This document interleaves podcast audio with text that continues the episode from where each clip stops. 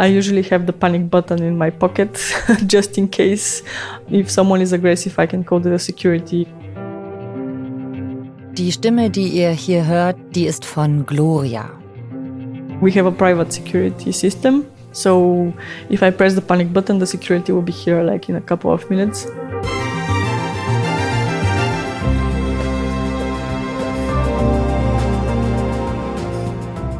Panic Button, Security vor der Türe. Das klingt, als ob Gloria ständig Angst hat, weil sie queer ist und weil sie andere in ihrem Queersein unterstützt.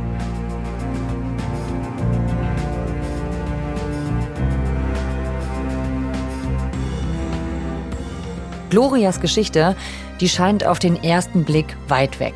Sie lebt in Sofia, also nur ein bulgarisches Problem?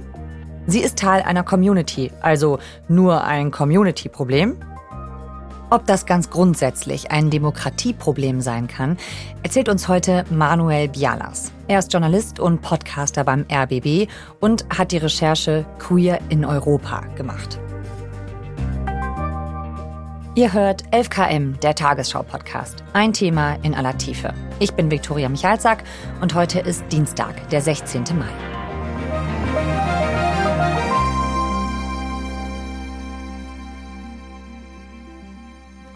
Hallo, hört man mich schon? Ja, man hört dich.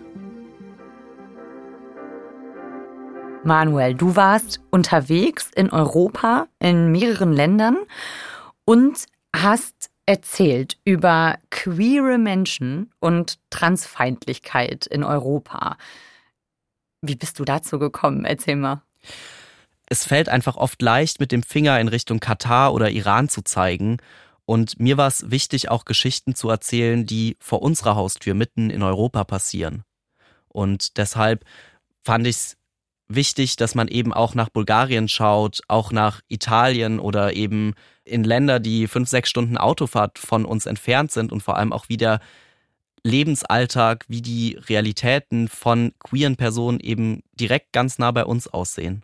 Ich fand das mega spannend und habe mich entschlossen, da einfach hinzuschauen, weil man da hinschauen muss. Ich selbst komme aus einem Haushalt, der äh, wahrscheinlich unter der Armutsgrenze lag, das Einkommen von dem. Äh, ich bin die erste Person, die einen Uni-Abschluss hat, die ja mittlerweile auch Journalist ist, für den öffentlich-rechtlichen Rundfunk arbeitet.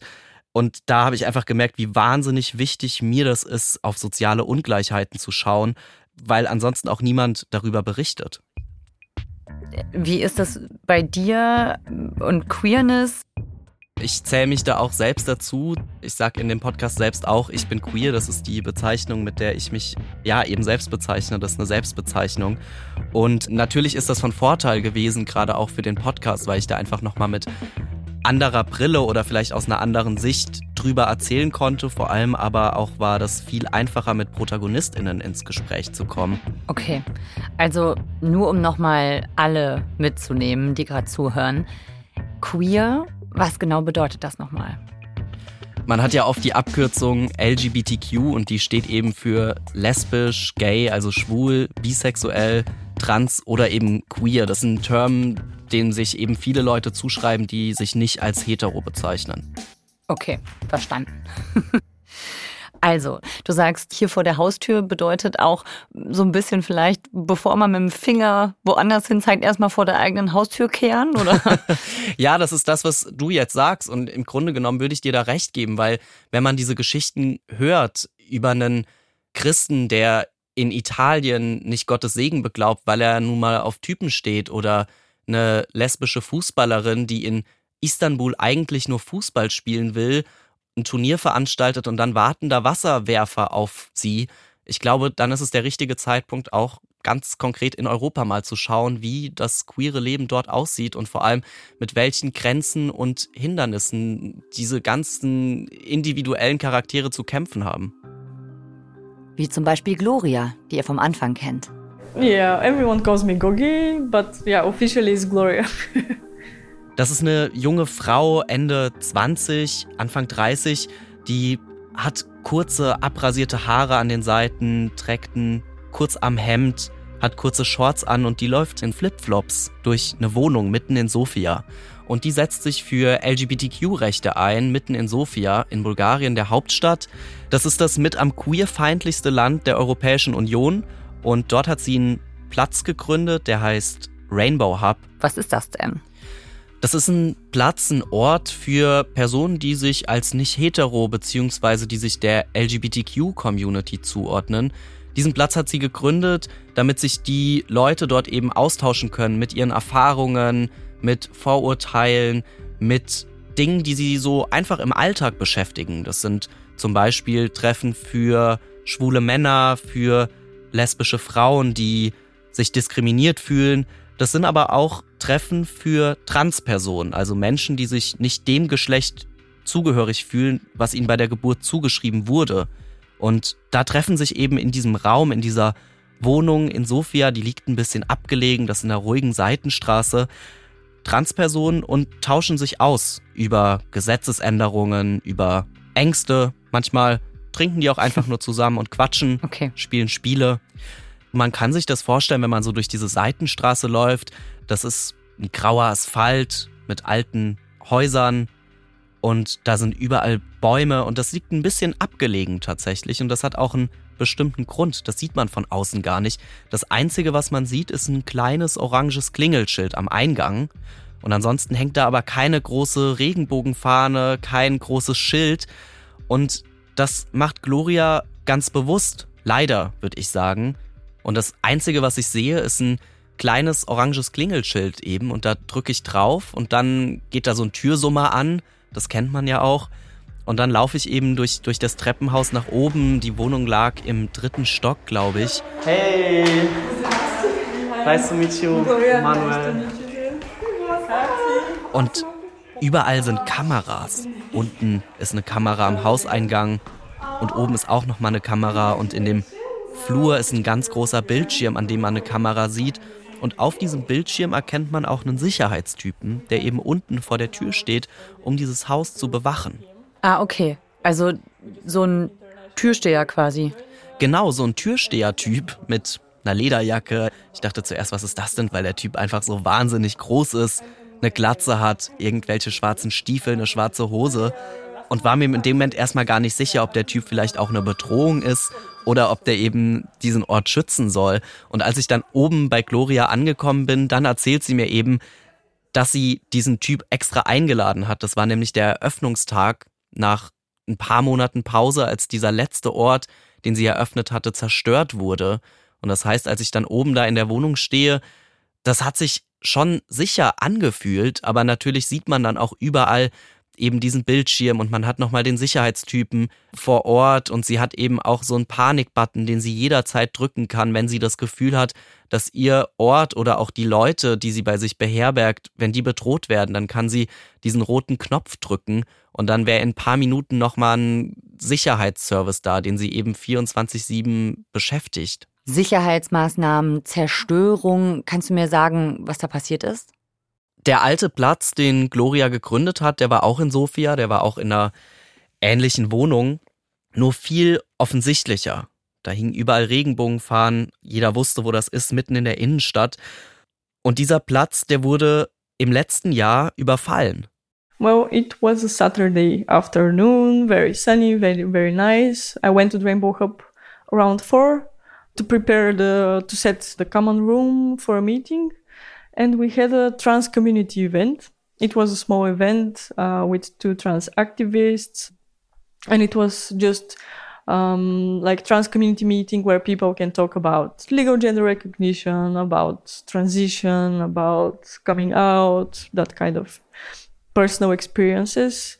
And yeah, we were very few people. We were seven people there, and one person was joining us online. And like half an hour into the event, someone knocked on the door. Und sie geht zur Tür und natürlich weiß sie, dass LGBTQ oder eben nicht hetero sein in Bulgarien gefährlich ist, man also irgendwie immer auf sich aufpassen muss. Und natürlich schaut sie durch den Türspion und da sieht sie eine Frau.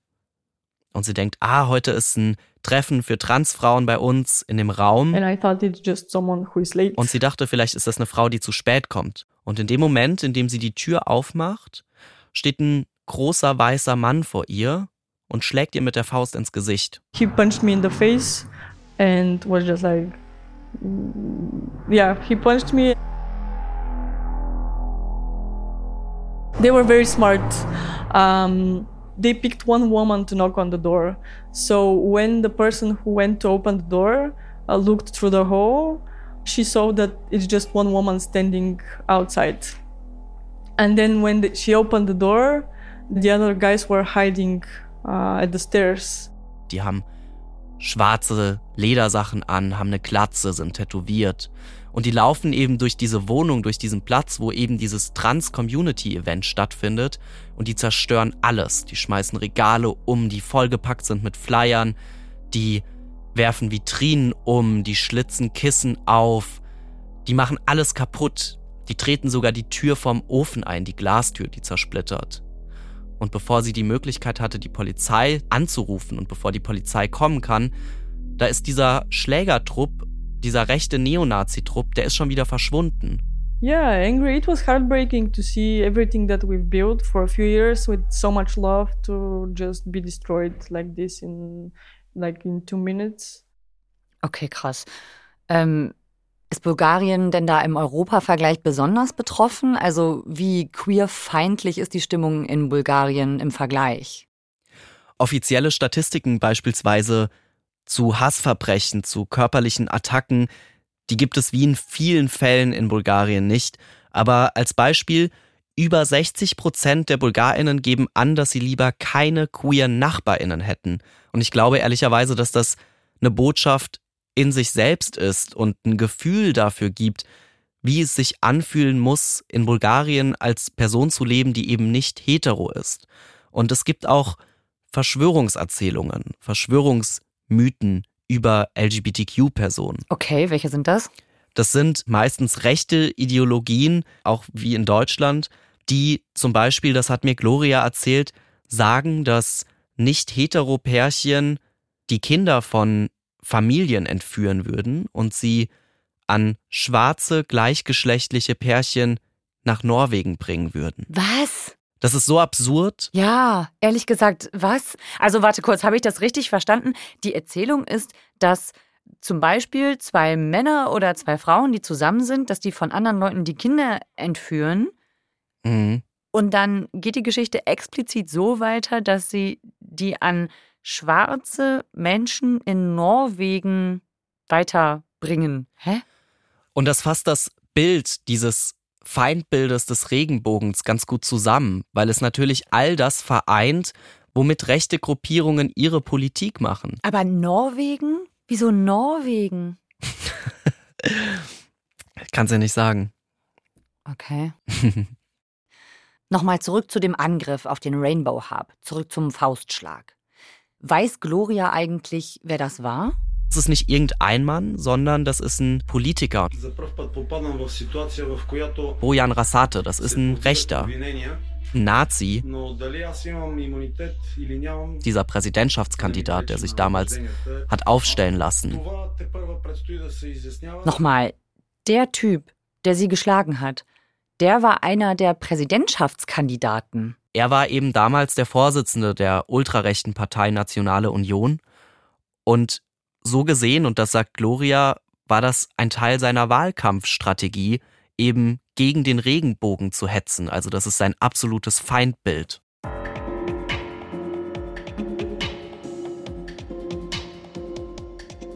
Du hast eben gesagt, das war eigentlich eine Wahlkampfstrategie. Wie kann das denn sein? Funktioniert das? Wie kann das Wahlkampf sein? Naja, das, was rechte Gruppierungen vereint, ist ja meistens der Hass gegen andere. Seien das Rassismen oder in unserem Fall eben LGBTQ-Feindlichkeit.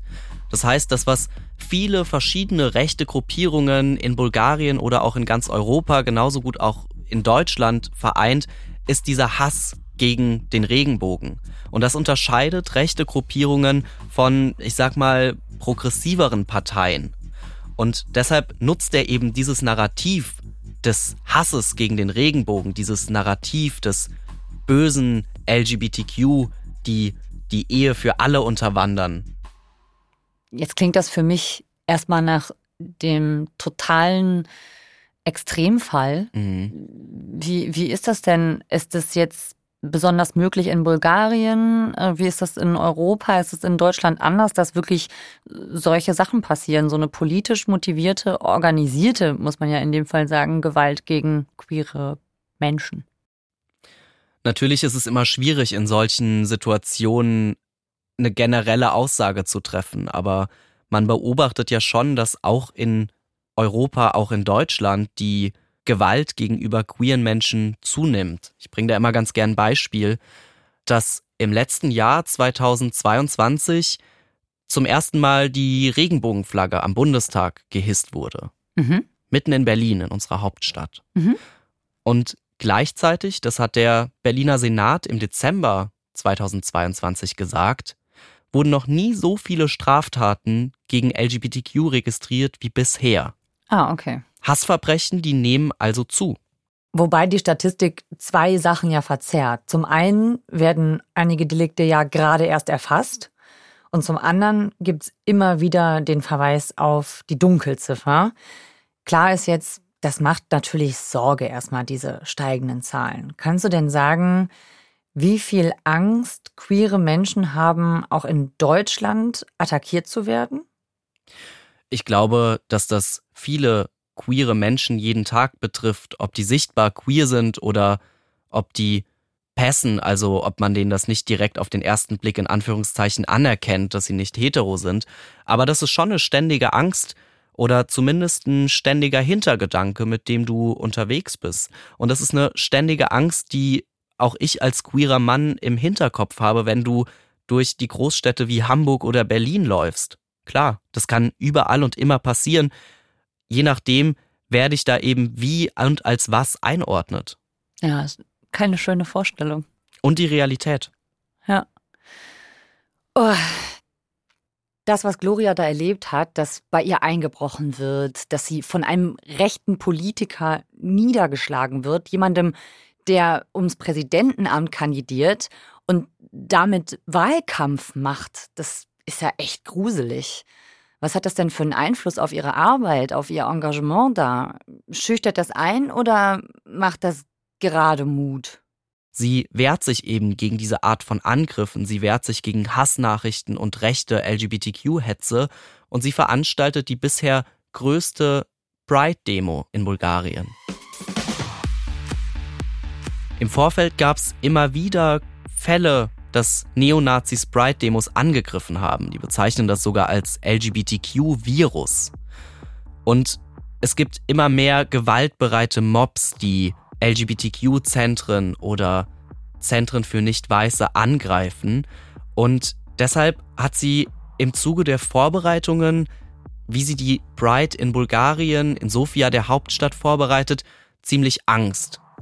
Ich war an dem Tag selbst mit vor Ort und ich war mir gar nicht sicher, wie gefährlich das auch sein kann. Ich habe mit Journalistinnen vor Ort mich auch ausgetauscht, habe mit vielen Aktivistinnen gesprochen, wie sie denn die Gefahr einschätzen. Und es hieß immer, ja, man sei sich nicht so sicher, ob es eventuell einen Übergriff geben könnte.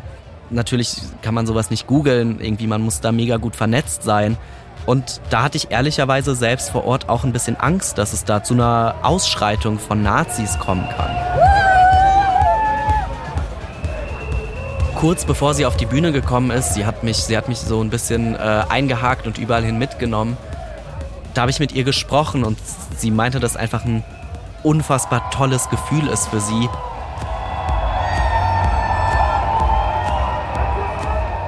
Sie steht auf dieser Bühne und redet vor knapp 10.000 Leuten mitten in Sofia auf einem riesengroßen Platz, was früher noch ein Denkmal der Roten Armee war, eine Rede über Gleichberechtigung. Und das, was sie sagt, ist...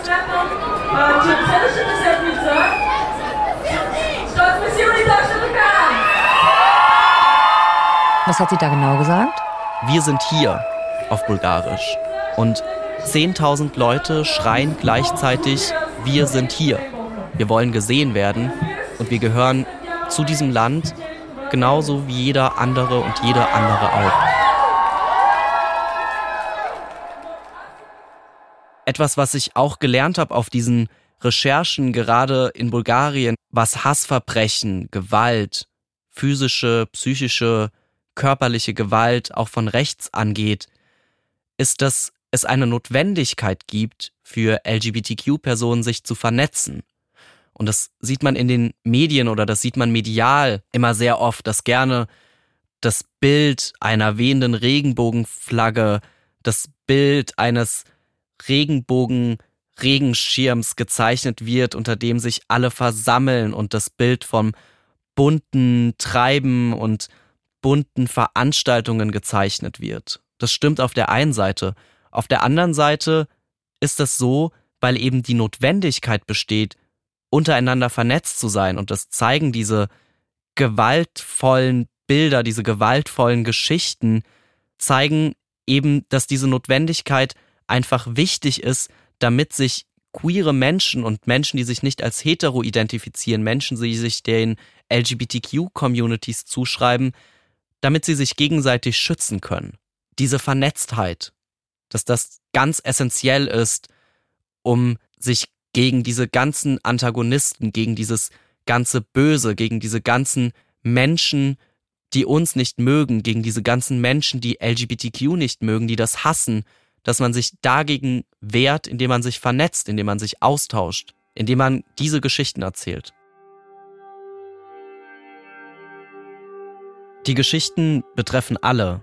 Sie zeigen die Geschichten von queeren Leuten, sie zeigen die Lebensrealitäten von Personen, die sich nicht als hetero identifizieren, sie zeigen die Lebensrealitäten, den Alltag von den LGBTQ-Communities, aber sie richten sich vor allem an die Gesellschaft, denn sie zeigen auf, wo unsere Gesellschaft am schwächsten ist und woran unsere Gesellschaft und unsere Demokratie am Ende auch arbeiten muss.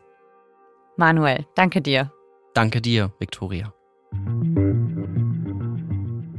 Anti-Gender- und Anti-Trans-Kampagnen wurden in der Vergangenheit und werden aktuell von einem Netzwerk aus religiösen Vereinigungen, rechten Gruppierungen und russischen Oligarchen unterstützt. Unter der sogenannten Agenda Europe fließen Millionensummen in das Ziel, eine, Zitat, natürliche Ordnung wiederherzustellen. Bojan Rasate übrigens wurde von der Polizei gefasst und verhört und hat auch eine Strafe bekommen. Gewaltsames Eindringen in die Wohnung, Körperverletzung, aber kein Hassverbrechen. Darum keine Haft, sondern eine Geldstrafe. 1500 Euro. Und falls ihr euch fragt, hat ihm die Aktion genützt? Dann ist die Antwort nicht viel. Bojan Rassates Stimmenanteil bei der vergangenen Präsidentschaftswahl gerade einmal 0,25 Prozent der Stimmen. Das war 11KM für heute. Mit einer Recherche von Manuel Bialas vom RBB. Seinen Podcast Wir sind hier, Queer in Europa, findet ihr in der ARD Audiothek. Und da sind auch wir, 11KM, der Tagesschau-Podcast. Autor dieser Folge war Stefan Beuting. Hannes Kunz hat ihn redaktionell unterstützt. Produktion Viktor Weresch und Gerhard Wiechow. Redaktionsleitung Fumiko Lipp und Lena Gürtler. Mein Name ist Viktoria Michalzack. 11KM, der Tagesschau-Podcast, ist eine Produktion von BR24 und NDR Info. Ihr hört mehr von uns morgen. Tschüss.